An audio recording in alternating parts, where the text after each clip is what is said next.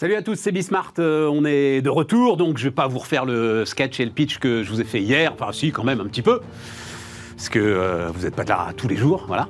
Euh, donc, nouveau décor, vous le voyez derrière, le, décor qui claque, et nouveau format. L'idée, donc, comme je le disais hier, moins d'interviews d'entrepreneurs. On en refera hein, de temps en temps, mais la conviction que j'ai, c'est que il faut qu'il y ait au moins quelque part un débat sur les grandes questions économiques. Alors que ce soit d'ailleurs euh, euh, la politique économique, que ce soit la vie des entreprises, que ce soit euh, les partenaires sociaux, euh, que ce soit la macroéconomie, bref, tout ce qui fait l'économie. euh, il faut qu'il y ait quand même un endroit où on puisse débattre de ça durant cette année qui, quand même, en année présidentielle, va être une année importante. Donc voilà, c'est le principe. Euh, on, va vivre comme ça euh, toute l'année. Et euh, je vais vous présenter tout de suite les euh, trois invités du jour qui reviendront régulièrement.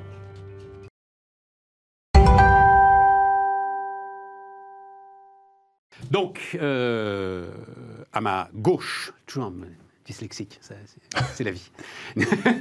Nicolas Doucerin, bonjour Nicolas. Bonjour Stéphane. Donc, euh, bah, euh, les habitués de Bismart euh, vous connaissent, et puis on se connaît depuis un bon moment. hein, Eh oui. Président de Valumen maintenant, c'est quoi C'est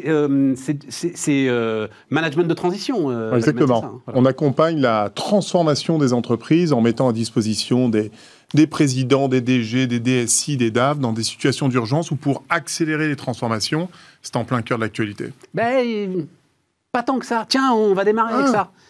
Moi, je trouve, que- enfin, justement, il se passe pas grand. Enfin, non, mais on va démarrer avec ça. Euh, Aziz Seni, salut Aziz. Bonjour. Alors Aziz, j'ai mis euh, investisseur, entrepreneur, voilà, mais tu as aussi des responsabilités euh, au MELEF. Oui, tout à fait. Tu es, euh, alors, Co-président voilà, de la commission Nouvelle Responsabilité Entrepreneuriale. on en avait parlé ensemble l'année dernière. Tout à fait. Euh, et puis, tu as tout un passé euh, qui fait que tu vas nous apporter euh, J'ai surtout un avenir. énormément de richesse. oui, mais celui-là, il n'est pas écrit, euh, Aziz, tu vois. Je vais l'écrire. Celui-là, on ne peut pas capitaliser dessus. voilà. Et puis Denis Ferrand, bonjour Denis. Bonjour Stéphane. Denis Ferrand, donc de, le directeur général de, de Rexecode. Euh, je démarre, euh, je vais démarrer avec toi, Nicolas, parce que, alors, euh, on en parlait hier, et puis de toute façon, hein, cette émission, elle va euh, jour après jour, finalement, les, les, les invités vont se répondre les uns les autres. Globalement, donc, sur tout ce qui est la vague de faillite des entreprises, enfin, je sais pas, euh, Denis, euh, ce que tu en penses, euh, là, mais euh, on la verra pas, ça y est, la catastrophe annoncée n'a pas eu lieu. Voilà, point à la ligne. Et même en termes de transformation, je ne sais pas si finalement il se passe tant de choses que ça. Je posais la question hier, alors c'était euh, des invités macroéconomiques, hein, donc c'est pour ça que je suis int- intéressé par euh, votre réponse à vous. Est-ce qu'il y a un changement structurel en cette rentrée qui soit lié au Covid? On a du mal à les trouver. Ah bah si, si, c'est énorme. Vas-y, vas-y, alors, à, à Alors, vas-y. Si, si, Stéphane. Alors, évidemment, je vais choquer personne, c'est la digitalisation. Euh, tous les grands groupes aujourd'hui qui ont été lourdement impactés par le Covid aujourd'hui nous ont sollicités.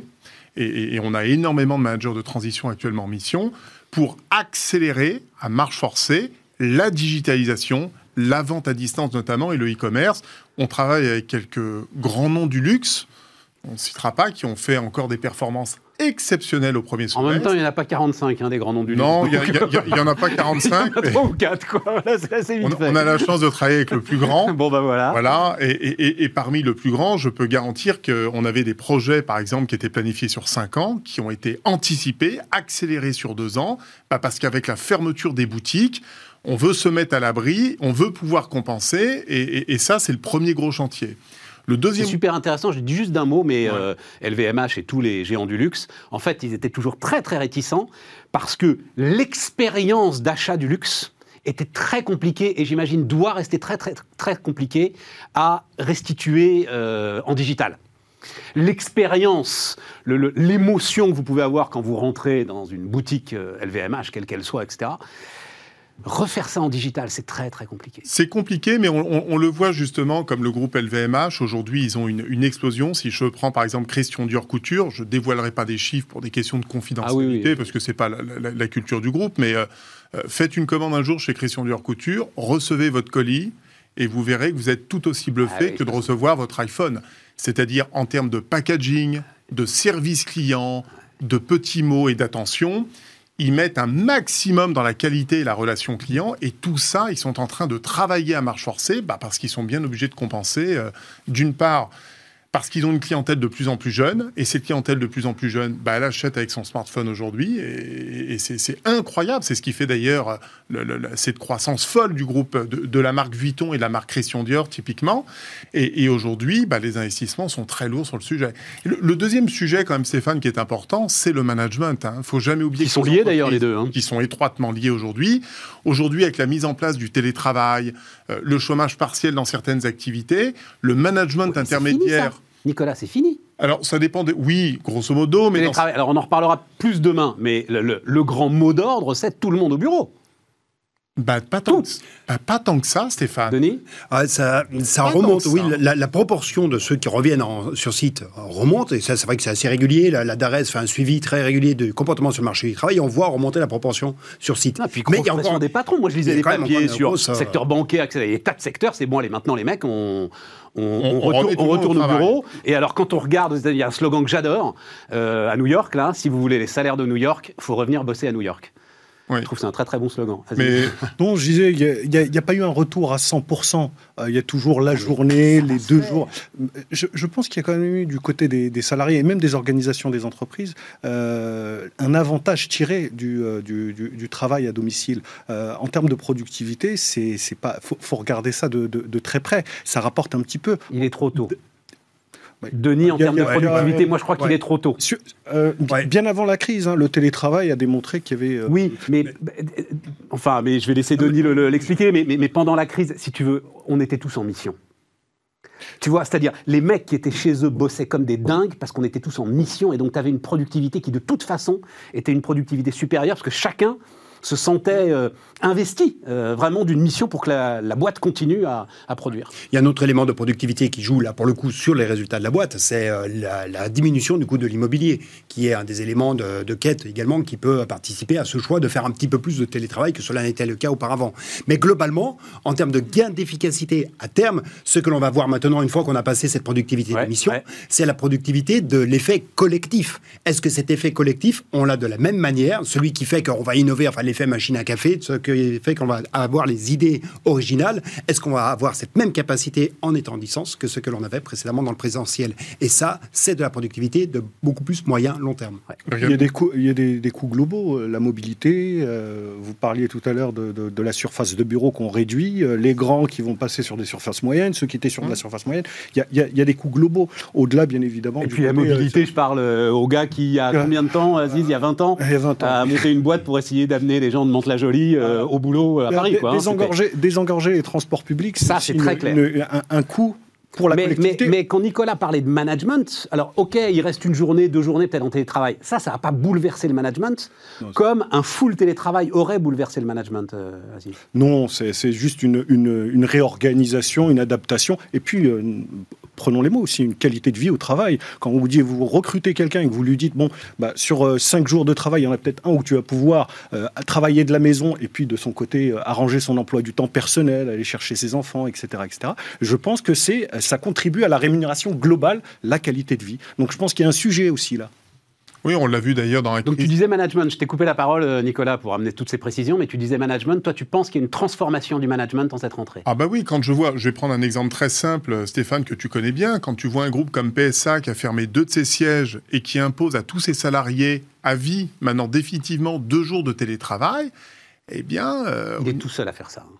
Non, pas que tout seul. Moi, j'ai été euh, encore à la défense là. Moi, je, suis assez frappé par la défense parce que je, on va attendre de voir la rentrée de septembre, octobre, novembre. Enfin, je la défends, je vais voir quelques clients. Allez demander au bureau de tabac qui est en, bas des deux tours de la Société Générale. Il avait 1800 tickets par jour.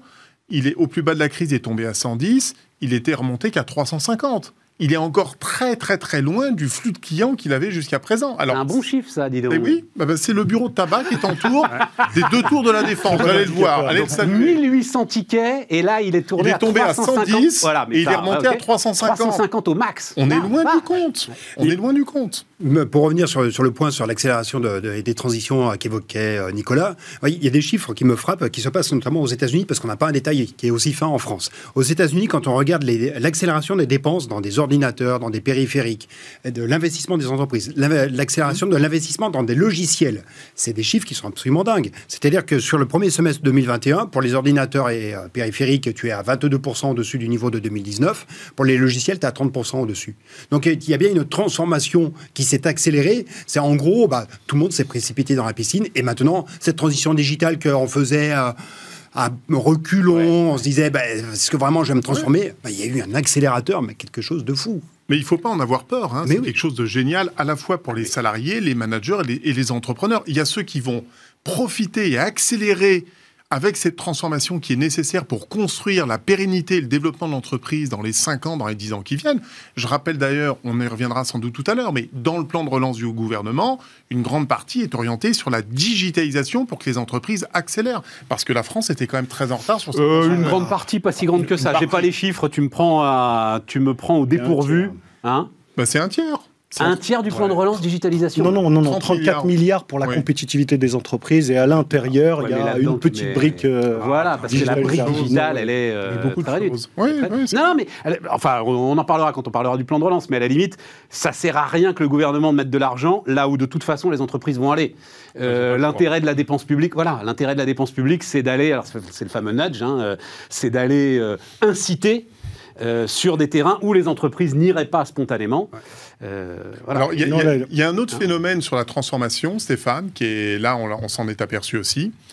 C'est que dans le secteur, par exemple, de l'industrie, sur des entrepôts, des sites de logistique, bah, on s'est aperçu quand il a fallu remettre quelques personnes au travail, parfois plusieurs centaines de salariés, on s'est aperçu qu'avec 30% de salariés en moins, l'usine tournait quand même. Et je l'apprends parce qu'on a quelques managers qui sont là, bah, je peux vous dire aussi qu'il y a aussi des, des vrais chantiers de transformation, de réorganisation qui sont en train de se mettre en œuvre parce qu'on s'est aperçu que finalement, euh, la motivation des salariés n'était pas tellement là. Quand les gens travaillaient du lundi au vendredi comme ça, bah, finalement, la productivité n'était pas si bonne que ça. Et quand il a fallu mettre avec 30% de salariés de moins, bah, l'usine a quand même réussi à produire. Donc ça pose des questions et je rejoins Aziz de ce point de vue-là.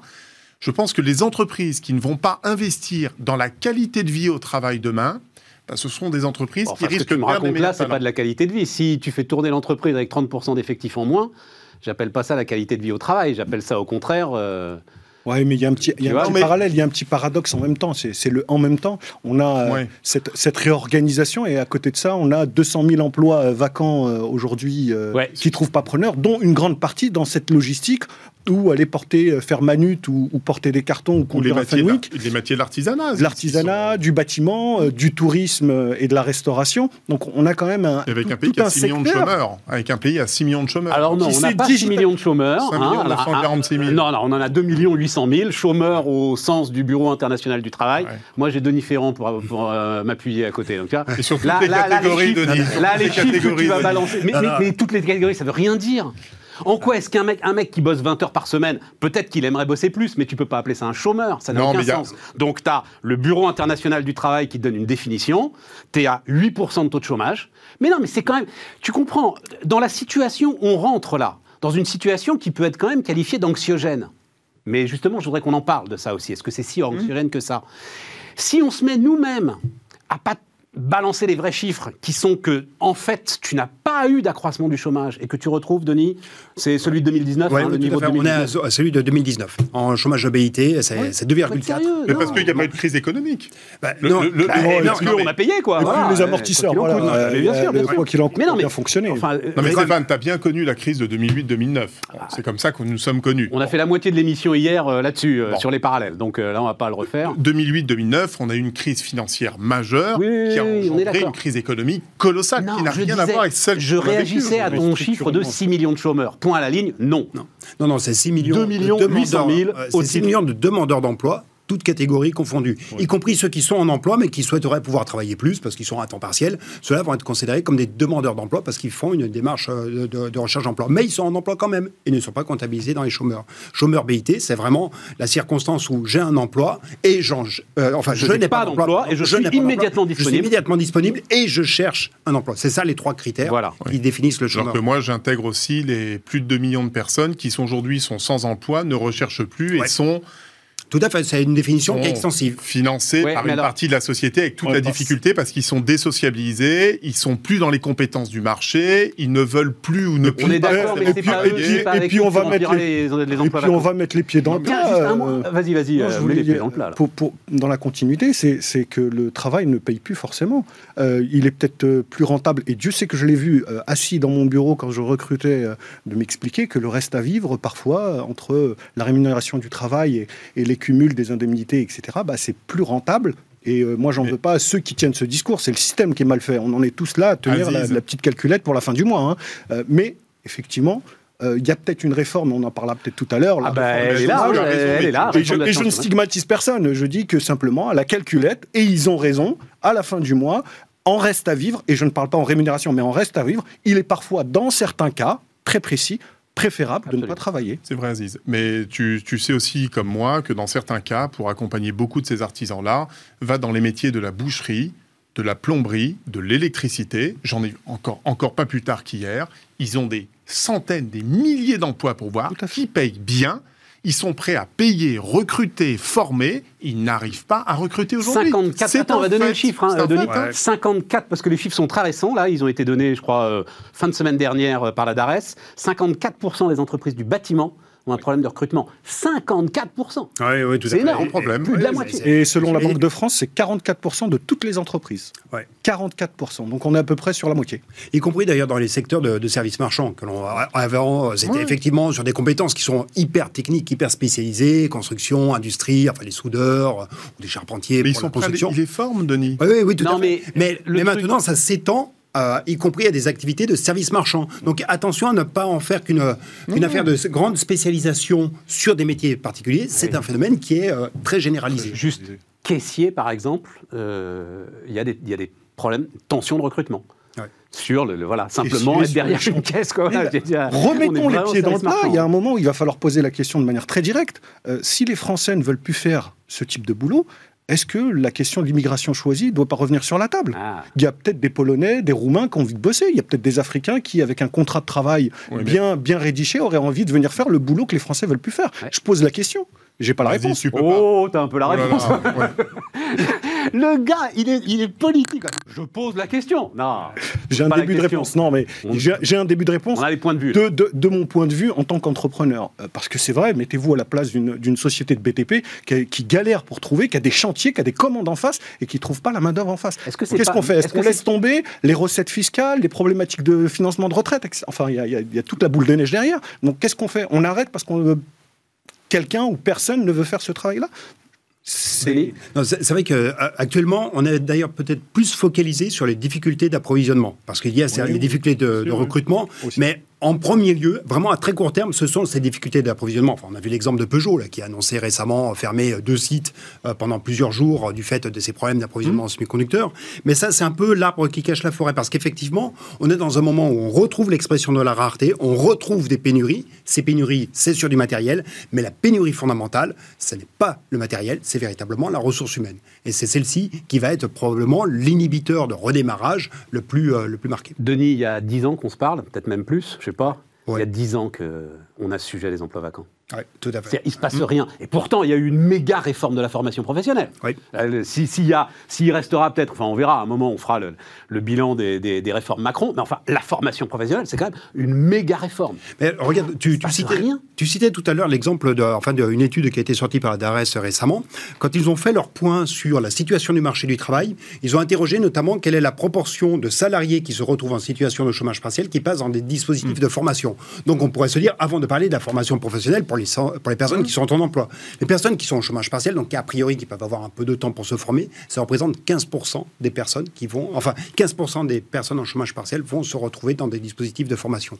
Ça veut dire qu'il y en a Ça quand même tombe pas beaucoup 85%. Bah, c'est très peu. Oui, mais enfin, il y en a très peu. pas mal qui n'ont pas, les- qui ont pas besoin de se former. Enfin, tu vois, le type, il fait leur job. euh, Oui, mais le- enfin, personnellement, j'ai pas été soumis au chômage partiel, mais je pense pas que j'aurais été dans un dispositif Oui, de formation. Tu vois, j'ai plus de 55 ans. euh, Mais c'est un moment qui connais à peu près c'est un moment idoine. C'est un moment idoine parce que le- la grosse difficulté du chômage partiel, on en avait parlé euh, quelques fois déjà, c'est que avec le chômage partiel, on fait le pari que tu vas avoir besoin de exactement les mêmes compétences Ouais. après la récession qu'avant la récession. Or, on a bien dit qu'il y a une tra- des transformations qui se sont accélérées à une vitesse absolument folle.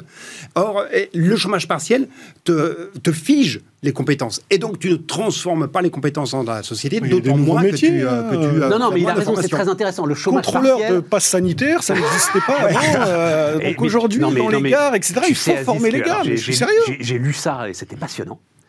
Euh, parce que les services de sécurité, les gardes de sécurité classiques, en fait, ne sont absolument pas habilités à contrôler le pass sanitaire. Voilà. Premier point. Et deuxième point, je ne savais pas ça, ils ont comme consigne absolue de refuser tout conflit. En gros, un garde de sécurité, il est là pour faire présence et pour te dissuader. Mais si tu vas au conflit avec lui, il va s'effacer, c'est sa consigne. Parce que derrière, les responsabilités juridiques, etc., pénales. Donc en fait, c'est un vrai sujet, cette histoire de contrôle de passe sanitaire. Sauf que c'en est pas un, puisque tout le monde le montre et que ça pose pas de problème. Mais tu vois, c'est un vrai sujet. Non, mais ce que disait euh, Denis, c'est le chômage partiel a gelé les compétences pendant un an, c'est Ouais, ça, pendant, Denis pendant un an et demi, un an et demi, ouais. Ouais, tout à fait.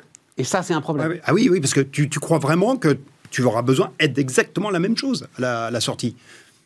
Ben, ça s'est quand même un peu transformé parce ouais. qu'effectivement le rapport au travail n'est plus le même parce qu'il faut apprendre à travailler euh, à distance et aussi ça peut aussi faire partie de l'objet d'une partie de formation hein, quant au chômage partiel apprendre à, à avoir d'autres modes d'interaction euh, Il faut dans- dire qu'on a tous été formés, euh, aussi bien dans les écoles de commerce que sur les formations continues de managers, à naviguer par beau temps. Euh, les managers ne sont pas formés à la- au management de crise, et une crise sanitaire comme celle-là, personne n'y était préparé, personne n'était formé. D'ailleurs, ça montre qu'il y a peut-être un besoin en formation aussi sur le sujet spécifique à la crise, parce qu'il y en aura d'autres. Ça, c'est le boulot de Nicolas. Bah oui. c'est pour, c'est pour ça que quand j'ai créé mon entreprise le 6 mars 2020. Voilà. Voilà. Moi, quand j'ai vu arriver la crise, j'ai foncé, j'ai créé. Le 6 mars 2020 6 mars 2020, Valumen. On est 40 aujourd'hui. Sans déconner Mais si, Et c'est quand le confinement? Le 19 le... Le 19 Euh, ouais. tout le monde m'a dit d'arrêter. Oh la vache J'ai dit le pied droit sur l'accélérateur. oublié Eh oui, mars 6 mars 2020. 2020. Et on est plus de 40 aujourd'hui. Nous, 16 juin, quand même, c'est pas mal aussi. 16 juin 2020. Voilà. On n'est pas plus de 40, mais bientôt. J'ai appris de la crise de 2008. Euh, bon, tout ça, c'est passionnant. Euh, en termes de dynamique, euh, Denis, euh, dynamique des affaires, euh, climat des affaires, voilà, je cherchais le mot climat des affaires, non, il, est, il est bon. Il est bon le climat des affaires. Il est y a plus pas, que bon, euh, même, d'ambiguïté. Ouais. Oui, oui, oui, tout à fait. Bon, il y a eu allez, un, un petit pouillème en moins hier sur l'indicateur PMI, mais il est à un niveau qui est, euh, qui est très élevé. Donc euh, franchement, il n'y a pas de- il y a pas d'inquiétude à avoir pour l'instant sur le climat des affaires. Et d'autant que les, les difficultés d'approvisionnement que j'évoquais, on a l'impression que c'est en train de, de diminuer petit à petit. J'en veux pour preuve ce qui se passe actuellement sur le prix des matières premières. Quand tu regardes le cuivre, moins 12% depuis mai. Les semi-conducteurs, moins 20% depuis le point haut de juillet. Les, Les, les semi-conducteurs, ça repart comme en 40, tu nous as dit, le- il y a Oui. les Toyota. Oui, d'accord. 40% Oui, mais, oui, ça, c'est l'ombre portée des pénuries euh, d'il y a 2-3 mois. C'est mais parce que en je lis revanche- partout sur les semi-conducteurs, bah, euh, regarde- je lis et on en a pour encore un an et demi de Oui, pénurie. bah, bah, regarde les prix. Regarde l'évolution du prix depuis maintenant, euh, depuis maintenant un mois. Le prix a perdu 20%, le prix du semi-conducteur sur, euh, sur des, euh, des puces très, très spécifiques. Ça alors que c'était quelque chose qui progressait de manière continue, qui avait gagné 300% en l'espace de- de- d'un an. Ouais. Là, depuis, euh, depuis un mois, tu as 20% en moins. Un autre secteur sur lequel il y avait une contention, il y avait une, une contraction extrêmement forte, c'est le minerai de fer. Minerai de fer, moins 39% depuis un mois. Donc euh, petit à petit. Bah, il avait fortement monté aussi. Oui, hein. oui, il avait fortement Ouais, monté. c'est vachement Oui. intéressant quand même. mais c'est la dynamique qui compte. Problématique d'inflation. C'est qui- c'est la, ouais, exactement, c'est la question de la dynamique d'inflation qui vient se poser, c'est la question aussi de la contrainte sur la production. Quand euh, il y a énormément d'entreprises qui se trouvent contraintes dans leur production, on en a parlé Ouais. tout à l'heure pour Peugeot, bah, petit à petit ces contraintes-là vont se lever et donc le climat des affaires qui était un peu euh, retenu jusqu'à présent par ces difficultés d'approvisionnement va voir une de ces contraintes se lever. En revanche, bon, l'environnement économique mondial, cette fois-ci pas seulement français, mais mondial, est un peu moins dynamique. La Chine a passé son point haut depuis maintenant pas mal de mois. Les États-Unis l'ont passé certainement en juin-juillet. Et l'Europe a son point haut devant Et nous, on est derrière. Nous, on, arrive. Ouais, ouais, Ouais, ouais, notre point haut. Ouais, ouais. ouais, non, on y arrive. Non, c'est- toujours difficile de généraliser. Est-ce que le climat des affaires est bon Euh, je, je vais pas. Je vais, Non, je Plutôt pense- ouais, mais euh, il y a quand- il faut, faut pas oublier tous nos collègues entrepreneurs qui souffrent dans le secteur du tourisme. Il faut pas aussi euh, oublier de dissocier les grands groupes des PME et TPE.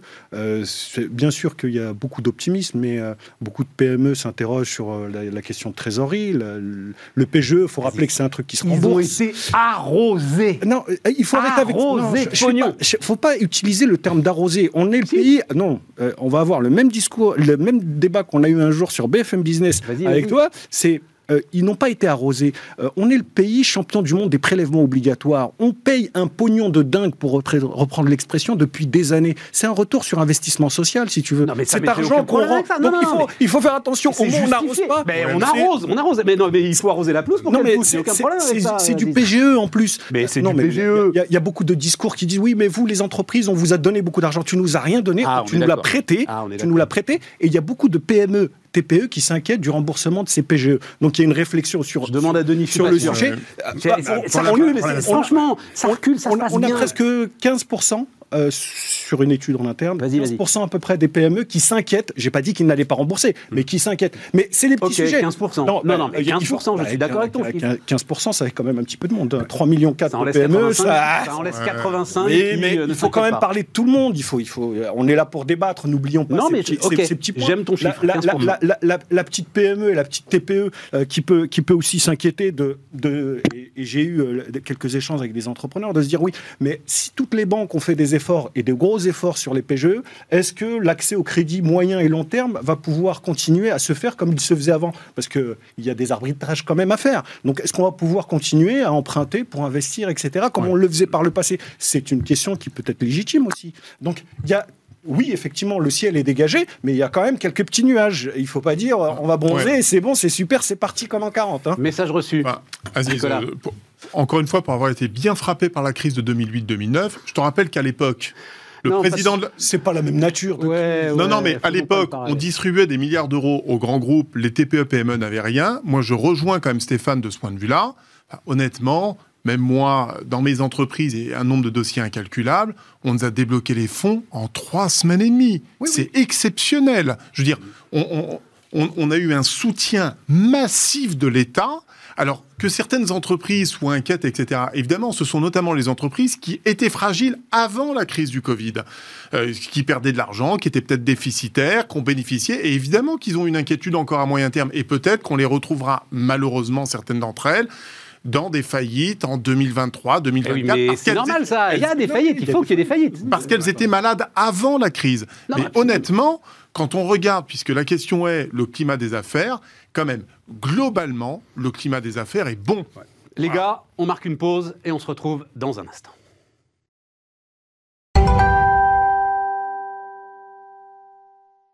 On repart les amis. Euh, Aziz, tu posais une question. Euh, on va inviter un banquier assez vite d'ailleurs pour avoir une réponse euh, précise. Je pense que le mieux ce serait Philippe Brassac d'ailleurs, le Crédit Agricole, euh, qui est vraiment euh, qui a une vision très très très, très large. Denis, donc la question est-ce que les banques ayant massivement distribué du PGE, elles vont accepter, parce que c'est ça en fait la question, le- le- les moyens elles les ont, hein, mais elles vont accepter de prêter et donc peut-être de faire évoluer un petit peu euh, leurs euh, règles prudentielles en ce qui concerne l'endettement des entreprises C'est une bonne question. Ouais, ouais, tout à fait. Ça, de toute façon, c'est la question qui va se poser parce que ce que l'on ne voit pas jusqu'à présent, c'est dans quelle ampleur on va avoir une déformation dans les bilans. La déformation entre le ratio de dette sur les fonds propres. Ouais. Quand les fonds propres, on les abonde pas parce que les résultats n'ont pas été au rendez-vous, mais qu'en revanche, on a pris de la dette, bah forcément, on se, on, se déséquilibre. Mais surtout, le- euh, une question qui sera assez intéressante à voir et qui sera posée à, à poser notamment à Philippe Brassac, c'est est-ce que les banques vont demander aux entreprises chaque fois qu'elles le peuvent, parce qu'on sait que 60 Allez, 60% à peu près des PGE n'ont pas été consommés ou ont été très peu consommés par les entreprises, ont gardé la liquidité.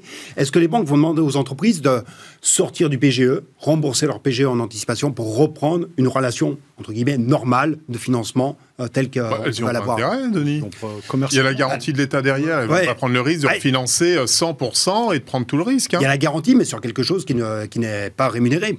Euh, donc, euh, Certes. C'est c'est justement, mais c'est là, là Oui, l'arbitrage. Oui, non, non, le, le- le- business model des banques, alors tiens, tu parles de 2008, Hmm. c'est, là, là, ils, ils cèdent, mais alors totalement transformé. Ouais, et ouais. souviens-toi, il y a cette fameuse phrase 2008, euh, Daniel Bouton qui disait aux, aux entrepreneurs, mais pourquoi est-ce que j'irais financer vos entreprises euh, à la noix? Je gagne tellement d'argent sur les marchés. Bon, fini. Euh, Aujourd'hui, les entreprises ne gagnent de l'argent qu'en prêtant et qu'en prêtant euh, aux entreprises. Parce que pour les particuliers, c'est encore, euh, Mm. c'est encore plus faible aujourd'hui les, les taux d'intérêt. Donc non, c'est intéressant. Et les, et les prêts, euh, notamment dans le secteur de l'immobilier, je regardais les chiffres, c'est incroyable. Les banques sont débordées aujourd'hui. Hein. Alors, peut-être pour aller dans, dans le sens d'Aziz, euh, il y avait un, petit indicateur, c'est un signal faible, hein, un, un indicateur que je vais suivre assez attentivement dans l'enquête que l'on fait avec BPI France auprès des PME, des TPE, c'est la proportion d'entreprises qui déclarent avoir des difficultés pour financer des projets d'investissement. Justement, le financement moyen long terme, la question que posait Aziz.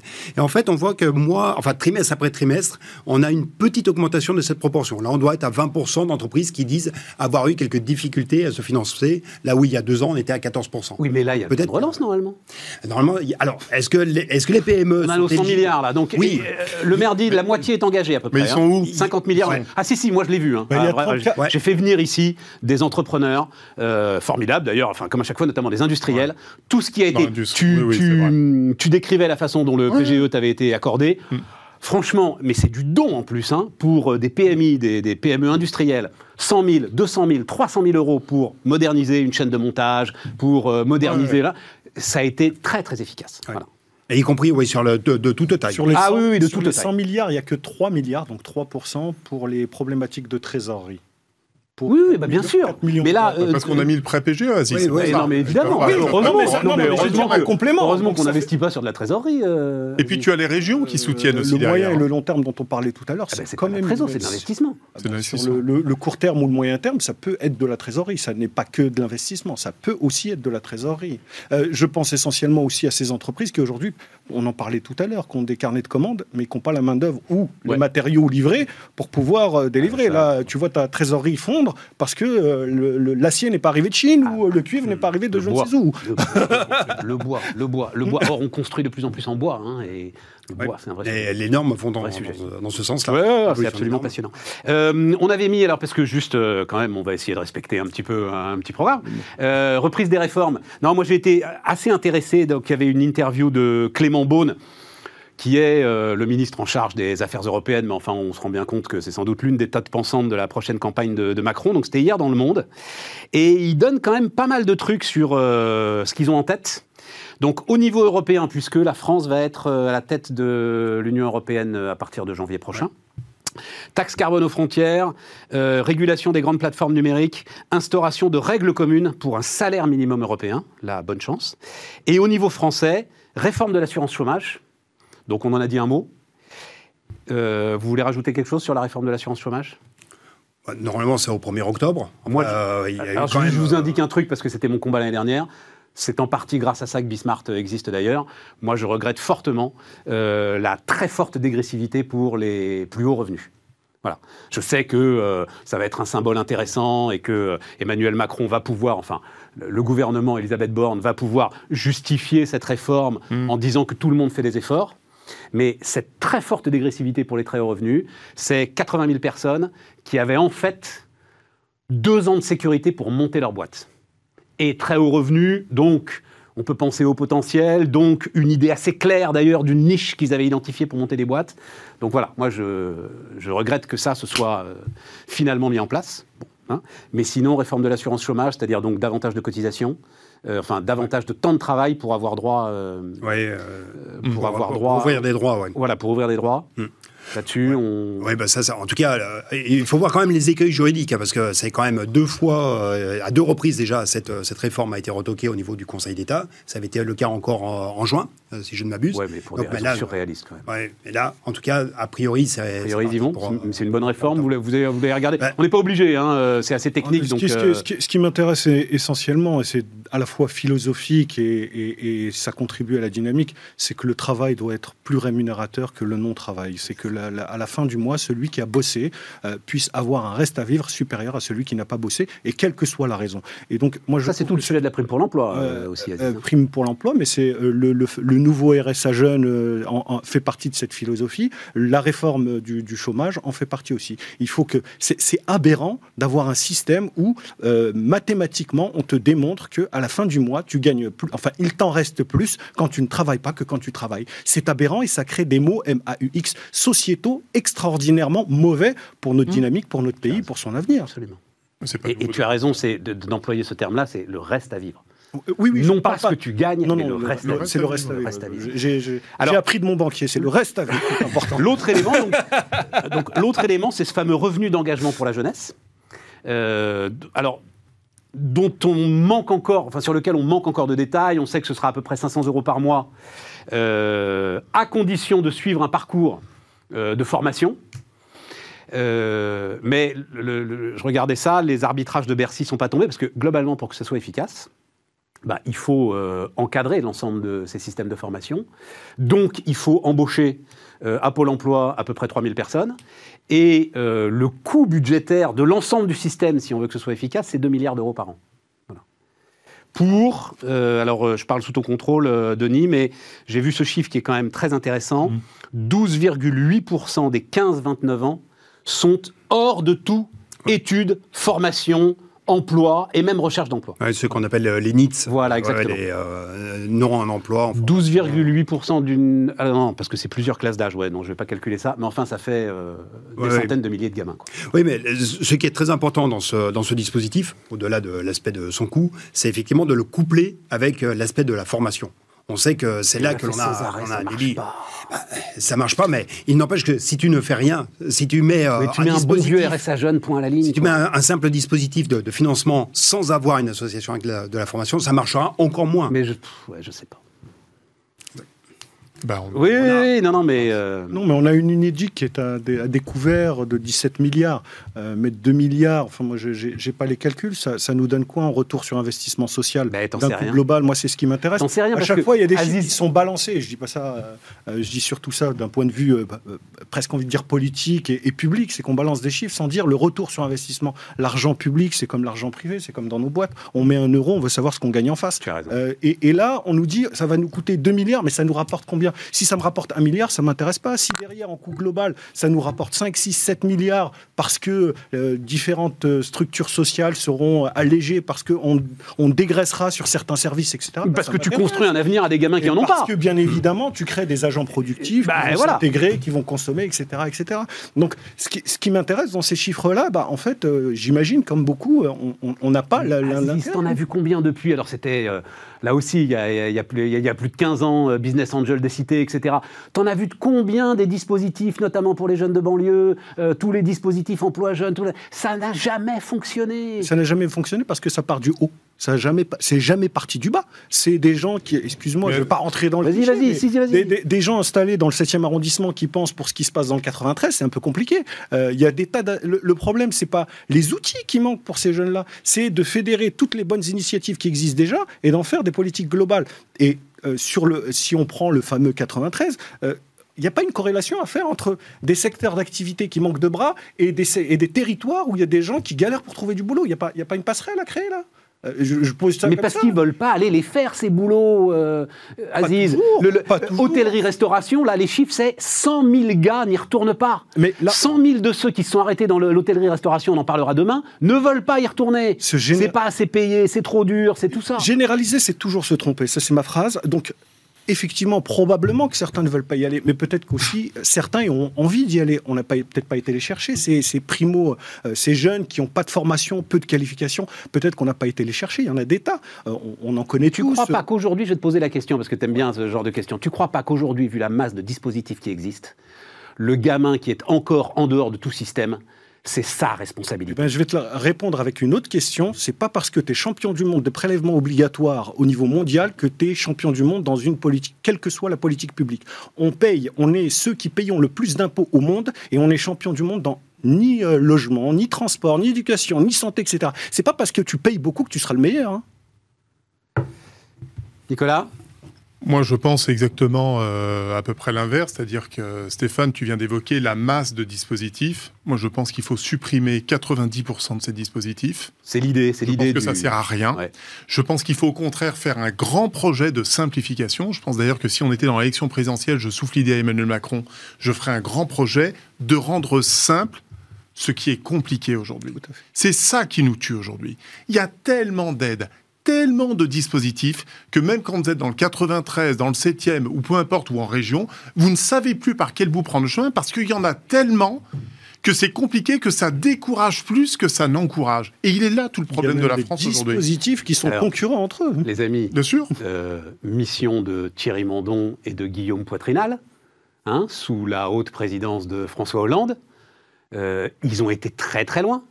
Euh, il y avait la création d'un conseil de la simplification, qui, comme le Conseil d'État, ah non, mais ça c'était un truc génial. Je me suis je- rarement je Oui. m'enthousiasme pour des projets de publics, géniaux. mais je me suis enthousiasmé. Ah oui. Donc, qui, comme le Conseil d'État, aurait eu pouvoir de mettre le veto sur des lois si jamais elles ne simplifiaient pas l'action administrative. Mais tout a volé en éclats. Bien sûr. Voilà. Ils ont jamais ils ont pu avancer sur l'ensemble de ce qu'ils avaient mis en place. Et Guillaume, il viendra nous voir régulièrement, j'espère, euh, Guillaume Poitrinal.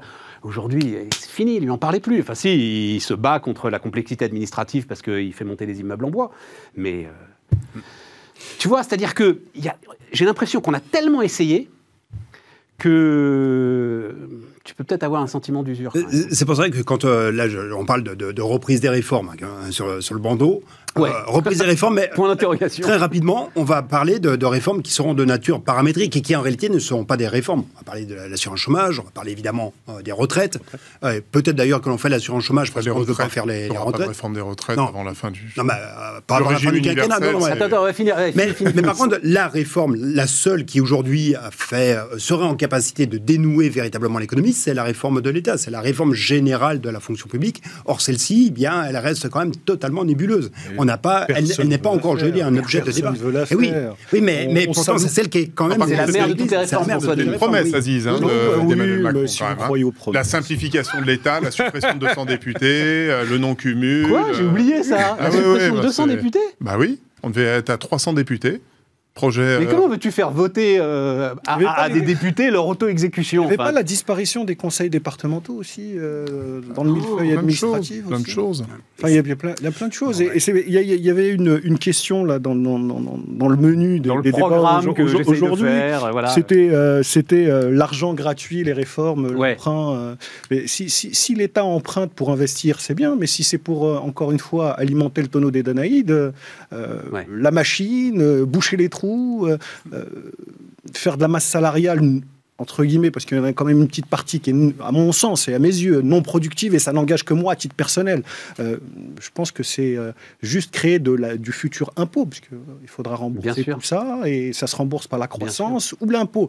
J'ai plus confiance en nos politiques pour faire de l'impôt que pour faire de la croissance. Et ce qui est un problème quand on. Non, non, mais ça est- n'engage encore une fois que moi. Non, mais c'est pour ça, ce qui est un problème quand on parle de ce revenu d'engagement. Bon, euh, euh, mo- moi, personnellement, je ne sais pas, mais je serais pour un. Enfin, ils en ont tellement pris plein la poire, euh, les jeunes, euh, Mm. durant ces deux ans, qu'un bon vieux RSA jeune, enfin, je comprends même pas.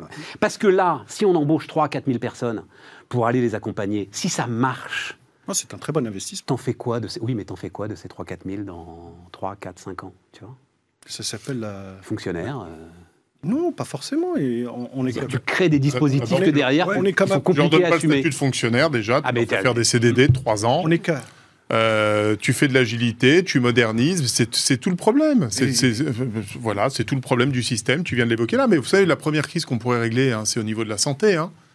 Moi, je serais Emmanuel Macron, je mettrais un chef de projet pour faire un audit complet de la gestion de la crise, euh, des masques, etc. Et de faire un audit. Qu'est-ce qui a qu'est-ce qui a montré le système?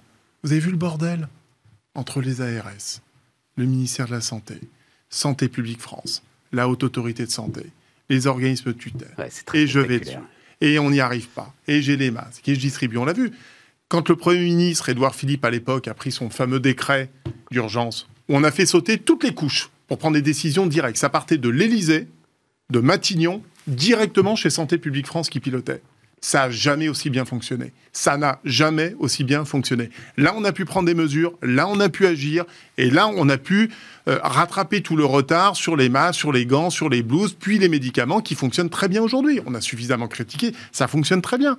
Dès qu'on remet la machine de l'État, qu'on remet tous les organismes de tutelle, publics, parapublics, les uns sur les autres, c'est une usine à gaz. C'est une usine à gaz.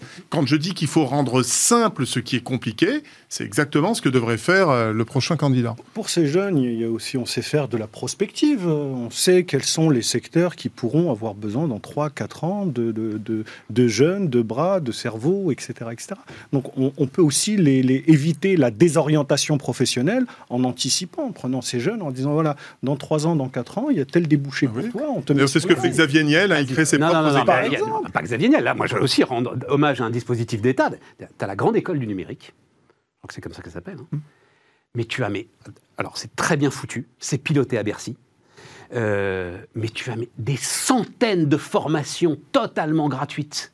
En, qui te donnent un boulot. En, tiens, exemple, j'ai déjà raconté, mais j'adore, le couteau suisse numérique, c'est-à-dire l'idée d'un gars qui serait dans son quartier, qui fédérerait 10-12 euh, commerçants, les commerçants du quartier, et qui s'occuperait de leur site internet, de leur présence sur les réseaux sociaux, euh, voilà, qui serait le couteau suisse numérique du quartier. Tu vois Boulot qui, enfin, en six mois de formation, tu es tout à fait capable de le faire. Voilà, des idées comme ça, mais il y en a des dizaines et des centaines. Les dispositifs sont là, le pognon est là.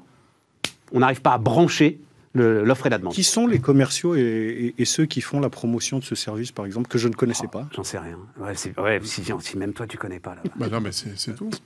Mais c'est génial. Hein. Mais c'est absolument génial. Grande école du numérique. Absolument génial. Mais je t'assure. Et, euh, ce, qui me surprend dans ce dispositif, c'est pourquoi est-ce que c'est un dispositif qui émane du public? Ça, c'est un dispositif qui normalement devrait être sui generis du marché. C'est-à-dire euh, comment tu peux... non, ah non, ah non, je suis pas d'accord, Denis, parce que pour fédérer des commerçants de quartier, euh, qui peut faire ça? Alors c'est la mairie qui va le faire Non, ah non, pour le coup, c'est un, c'est un bon dispositif justement pour le public. Oui, mais avant de faire. Après le gars, non, mais après le gars, une fois qu'il est formé, à lui d'aller démarcher dans son quartier. Ah oui. Euh, tu vois, ah mais oui, oui, c'est lui ensuite qui fait son boulot. Euh, il est, il est indépendant et il va aller chercher ses 12-15 clients euh, dont il va faire tourner les sites, la présence sur les réseaux sociaux, les click and collect, enfin bref, l'ensemble de ce que décrivait Nicolas quand on a commencé. Enfin, tu sais, c'est un truc absolument génial. Vous parliez du tourisme tout à l'heure. Tu vas aujourd'hui à Périgueux. Tu as quatre agences de tourisme à Périgueux. Je sais pas. Ah oui, tu as celle promue par la mairie, parce qu'elle veut promouvoir le tourisme, parce que c'est un. Tu as celle du département, tu as celle de la région, tu as celle d'un organisme. es touriste et étranger, tu arrives pour la première fois en Dordogne, tu arrives à Périgueux, tu veux t'orienter. Bon, bah voilà, as tout ça. Euh, mais sinon, donc, euh, euh, ça vous semble, donc, parce que retour des réformes, le, donc assurance chômage, ok, revenu d'engagement, ok, on en a parlé, mais vous pensez quoi? Vous pensez que le, sur le climat général, pour finir cette, euh, cette hmm. émission, c'est-à-dire, euh, est-ce qu'on on en fait beaucoup trop avec euh, les manifestations du samedi contre le pass sanitaire et on crée de manière anxiogène un, un, climat, de manière artificielle, pardon, un climat anxiogène qui fait qu'effectivement on dit ah ben non, on va pas faire de réforme parce hmm. que le pays n'est pas prêt, il est fracturé, etc. et tout.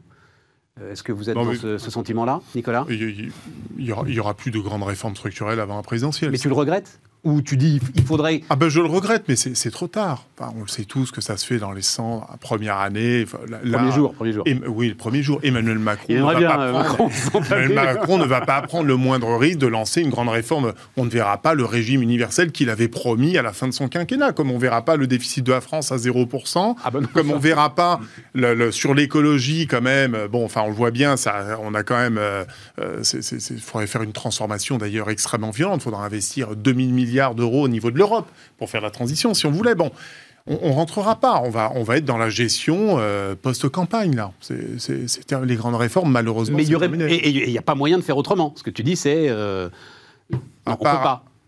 Ben, sauf, sauf à dire, Emmanuel Macron, je lance les grandes réformes et je m'engage à pas me représenter au mois de mai 2022. Voilà. C'est la seule chose qu'il a à faire. Je ne me représente pas. Par contre, j'attaque les grandes réformes. Là, il est ce que les Américains appellent un canard boiteux. Si tu dis, euh, je me, si tu dis, je me représente pas, et eh ben, ton autorité. donc, il va faire la gestion comme ont fait tous les prédécesseurs avant, c'est tout. Oui, la- de toute façon, le, le moment est un peu tardif euh, maintenant. Et euh, au, regard de- au regard du contexte, euh, je pense qu'il vaut mieux rétablir une légitimité politique. Et c'est important de parler des retraites aujourd'hui pour en faire un objet de débat. Et pour que précisément cette- ce thème-là soit l'objet eh bien de propositions qui vont intervenir. Et à ce moment-là, on relégitime politiquement le nouvel élu et il met en place dans les 100 premiers jours et non dans les 100 premières années, effectivement, Oui, c'est euh, vrai. la- cette, cette Non, décision. mais c'est-à-dire, attends, je te donne la parole, mais c'est vrai que là, euh, si effectivement euh, est élu euh, un ou une présidente qui aura clairement mis dans son programme une réforme des retraites, ce sera très compliqué pour les syndicats d'aller mettre en avant leur légitimité pour euh, contester, ce, contester projet. Ouais. Exactement, surtout que la réforme des Parce retraites que ça fera deux fois de suite qu'on aura voté Ah oui. pour. Quoi. Emmanuel Macron avait parlé d'une réforme des retraites de l'entrée dans ce système universel, mais qui était encore assez peu précis, qui n'avait pas été véritablement un objet de débat en 2017, ou en tout cas plutôt par la bande. Là, si on arrive à en faire un sujet central, à ce moment-là, effectivement, ce sera beaucoup plus difficile de le contester. Aziz.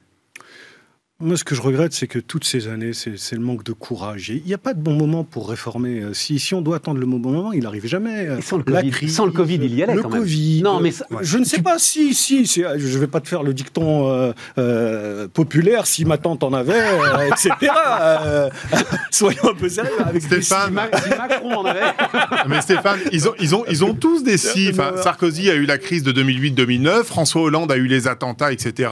Emmanuel Macron, ils y a sont, toujours entre guillemets, ils sont là. Il y a toujours un si. Oh non, les gars, alors euh, vous il y a, êtes. il y a ah des contextes Non, mais pour les réformes, mais pour les réformes. enfin, tu peux pas. 2008 ou le Covid, c'est des chocs Non mais que tu On peux pas on voit- on euh, voit- faire comme s'il se passait rien pendant Certes. que tu les gères. Eh Enfin, oui, ben la, certes. la crise financière 2008-2009, tu peux pas faire comme si tu la voyais pas. 2001 et les attentats du 11 septembre avec l'en- l'environnement géopolitique, tu peux pas faire. C'est mo- c'est moins- c'est moins- c'est moins moins, mais c'est tout le temps D'ailleurs, c'est utilisé. la racine de 2008, C'est qu'on a cru que 2000 euh, et 2001 Ouais, allaient c'est toujours utilisé. Le, problème, c'est qu'on a des tas de réformes à, à mener, mais que, euh, et mettons encore une fois, excuse-moi, ça aurait été la phrase de, de- de cette émission, mettons les pieds dans le plat, c'est que le politique, face à une situation, entre son élection et l'efficacité, eh ben, il préfère son élection. Et vous l'avez dit, c'est intégré à- au discours qui est tenu depuis tout à l'heure, c'est, bah non, il y a une élection. Bah non, il y a une élection. On fait pas parce qu'il y a une élection. Enfin, euh, y, il y a quand même des gens qui attendent et il y a des urgences dans ce pays. N'oublions pas qu'au même moment où certains créaient leurs entreprises, hein, donc au mois de mars euh, 2020, ce qui était en débat à l'élection à l'Assemblée nationale, c'était le, le thème des retraites. Donc euh, en fait, c'est quand même passé par-dessus le bastingage. hein. Ouais, ouais, C'est passé par-dessus le, le bastingage. oui, parce qu'il y a eu, euh, euh, oui, vous auriez vu, on aurait gagné le match. Hein. Ouais, ouais, ouais. C'est ça, Denis. À la 80e minute, on menait 3 buts à 1. Ouais, c'est vrai. N'oublie Ouais. pas ça. N'oublie pas ça. N'oublie pas ça. Il y avait Euh, 6 minutes de Mais on reste prolongation. optimiste. Hein on reste optimiste. Ah, mais non, mais euh, te- je te pense blague. que sur un second mandat, si, s'il est jamais il est élu, je pense qu'il mènera des, des réformes encore plus rapidement que sur son premier mandat. Mais s'il ne l'est pas, arrivera un prochain ou une prochaine qui, elle aussi, prendra son temps parce qu'elle voudra faire un deuxième mandat et on est reparti et on prend son temps. Je vais, euh, alors pour finir, là, il nous reste 6-7 minutes, des, petits détails qui, moi, m'intéressent, mais alors je ne sais pas si vous, ils vous intéressent, donc on verra, sentez-vous libre de... euh, la séquence du contrôle technique pour les deux roues, là.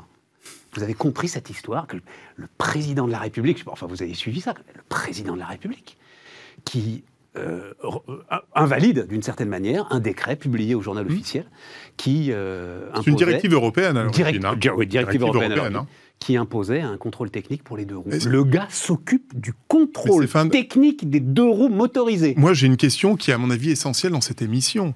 Est-ce que quelqu'un a des nouvelles de notre Premier ministre?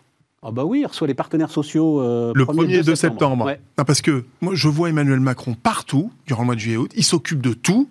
Des gilets jaunes, des manifestants, des, des, des, des meurtres, euh, des, des drames euh, qui sont passés aujourd'hui à Marseille. Il descend, il s'occupe des scooters. hein. Mais il sert à quoi? Tiens, Réforme de nos institutions, le rôle du Premier ministre en France. Ça, en termes de management, c'est pas très bon d'ailleurs. Toi, tu dirais, un président d'une entreprise Ah, c'est qui se met à s'occuper de la machine à café, qui répare la machine à café, voilà, on va dire c'est renier complètement la, la, la, Cinquième République. Ça n'est pas respecter nos institutions. Dans ce cas-là, il faut lancer une grande réforme, supprimer le poste de Premier ministre et on met un super président. Mais c'est l'exemple parfait des scooters. Que fait Emmanuel Macron? Il n'est pas dans son rôle. Voilà, Il est C'est mon avis. rôle, hein. mais, enfin, C'est mon moi, avis. Je vais être un peu provocateur. Moi, je trouve qu'il est dans son rôle. Il gagne des électeurs, il a une élection.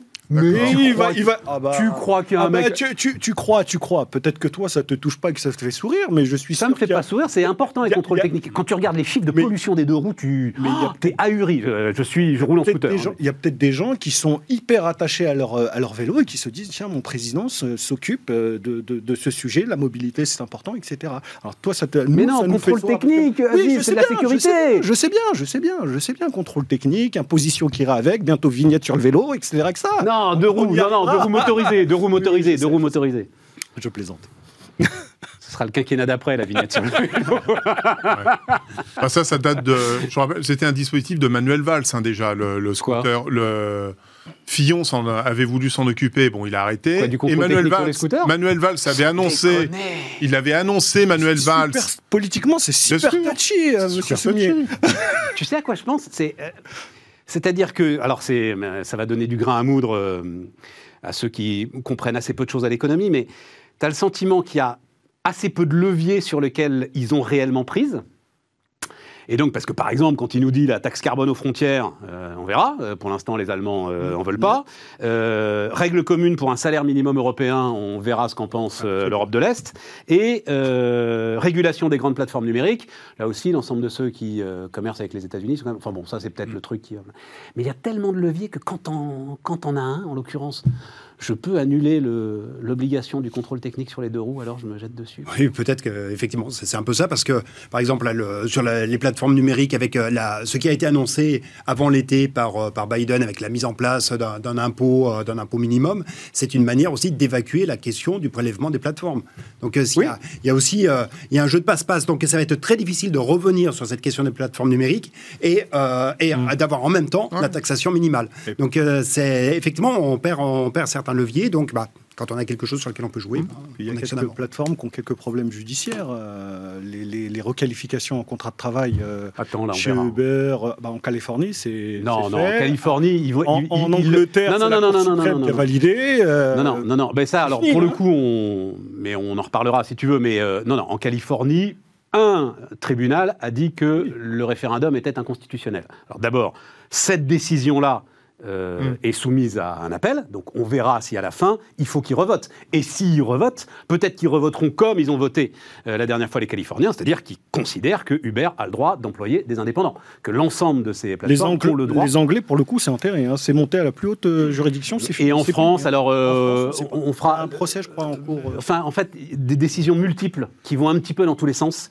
Mais ça, on va faire une émission spéciale euh, là-dessus. Non, c'est pour dire que les la plateformes vont encore bouger. hein. La C'est la prochaine. transformation de nos sociétés. Nous sommes en fait. plein dedans. C'est l'évolution du CDI, des CDD, du marché du travail, du management, du freelancing. C'est tout ce qu'on va vivre, enfin ce que nous vivons et ce que nous allons vivre dans les mois et les années qui viennent. Et C'est donc, ça, passionnant. et donc, ça veut dire quoi euh, pour toi Qu'il faut les laisser. Et bien sûr. euh, il faut ouvrir grand euh, les vannes du droit du travail et du marché du travail. Il faut, il faut- Et, et laisser l'ensemble de ces statuts euh, prouver leur efficacité avant de, avant de réglementer. tu de auras, tu auras des succès, il va y avoir des échecs, ça va s'adapter. En tout cas, il faut remettre de l'agilité, de la flexibilité, parce que face à des pays comme la Chine aujourd'hui, pendant qu'eux sont en train de changer, euh, ils avancent de, de 10, nous on avance de 1, c'est tout. Enfin, les Chinois, ils sont en train de reculer de 10 là. Oui, mais, mais même, même, même les Là aussi, je vous Américains. donne rendez-vous demain. On va en parler très très largement de la, de la, la- la tension entre les plateformes, pour le coup les plateformes chinoises et le pouvoir chinois. Là, ça chauffe très très fort.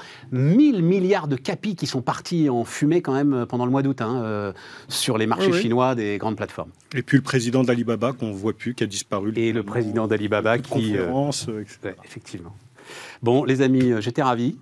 Euh, merci à vous tous. Et donc, euh, on se retrouve. Euh, bah, alors, on se retrouve demain, nous, et puis avec cette équipe, dans trois semaines. Hein, on va essayer de faire des, des rotations comme ça, qui vont être passionnantes. À demain.